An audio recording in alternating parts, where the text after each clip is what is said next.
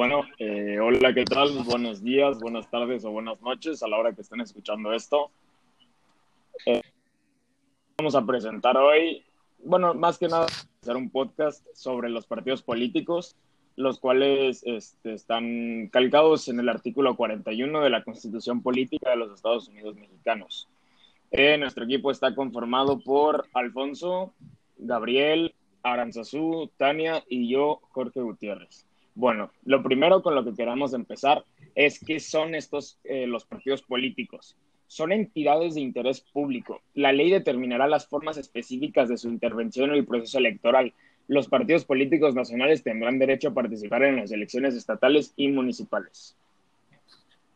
Bueno, los partidos políticos, eh, su principal fin es promover la participación del pueblo eh, en la vida democrática, es, decir, que tienen que, contribuir a la integración y para representar eh, nacional, a nivel nacional.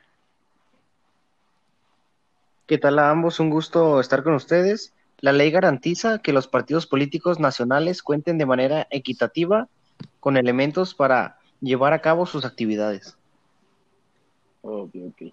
Eh, Alfonso, ¿sabes algo sobre el financiamiento de estos partidos políticos o cómo sucede?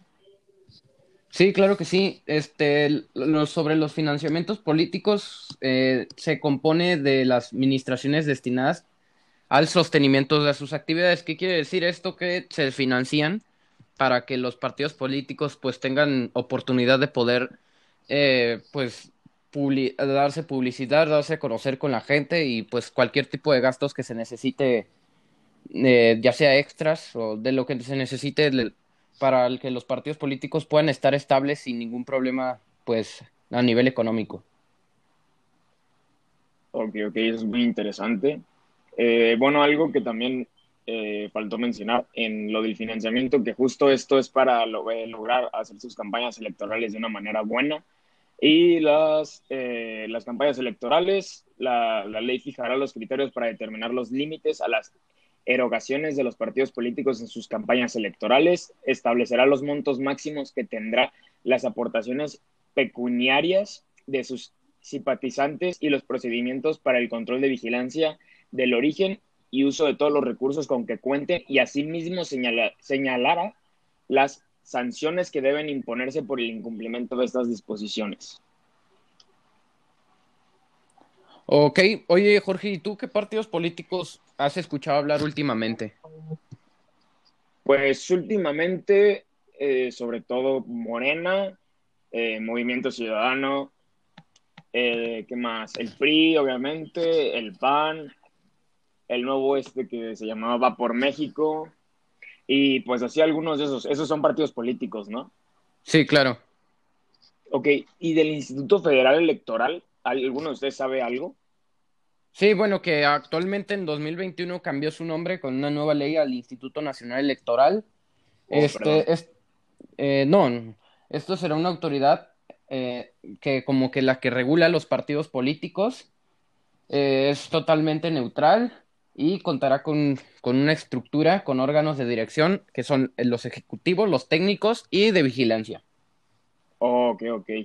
Muy, muy buena eh, aportación. Y oye, Gabo, hasta donde tengo entendido, en este instituto existen dos tipos de consejeros. ¿Sabes? Así es, existen dos tipos de, de consejeros, este, y también en los partidos este, políticos o en, los, en las campañas electorales se establecen montos máximos que pues tienen aportaciones este, de sus simpatizantes y procedimientos para el control y la vigilancia del origen, este, así como pues usan todos los recursos ¿no? con los que cuentan para señalar sanciones que deban imponerse por el cumplimiento de estas disposiciones. Bueno, aquí hablando sobre también los consejeros que Jorge comentó, bueno, es, importante decir que serán elegidos sucesivamente por el voto de dos terceras partes de los miembros presentes en la Cámara de Diputados. Otra cosa que hay que decir es que el consejero presidente y los consejeros electorales durarán siete años en su cargo y no podrán tener ningún otro empleo, cargo o comisión, con excepto que que aquellos en que actúen en representación del Consejo General. ¿Qué quiere decir esto y con qué fin es esto? Es para que pues no vayan a tener ningún tipo de influencia o, como se podría decir, contacto con gente de otros partidos y no vaya a haber, no vaya a haber ninguna manipulación a la hora de que sean las elecciones. Claro, claro. Y también en este, en los partidos políticos existe el secretario ejecutivo, que también es nombrado por dos terceras partes del Consejo General a propuesta de su presidente. Y la ley establecerá los requisitos que deben reunir para su designación del consejero presidente del Consejo General, los consejeros electorales y secretario ejecutivo del Instituto Federal Electoral, que cambió su nombre, a, como decía mi compañero Alfonso. El Instituto Nacional Electoral. Bueno, otro dato sobre los consejeros del Poder Legislativo es que serán propuestos por los grupos parlamentarios con afiliación del partido.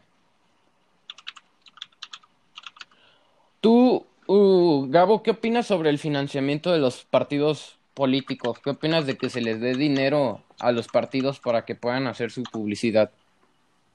Pues creo que es bueno y a la vez malo porque obviamente se necesita pues dinero, influencias para avanzar, recursos y pues a la vez también este como sabemos en México existe pues bastante corrupción ya sea de este la parte política, legislativa, eh, todo ese ámbito, ¿no? Este que pues claro pueden haber muchos muchas personas este que no son totalmente honestas, ¿no?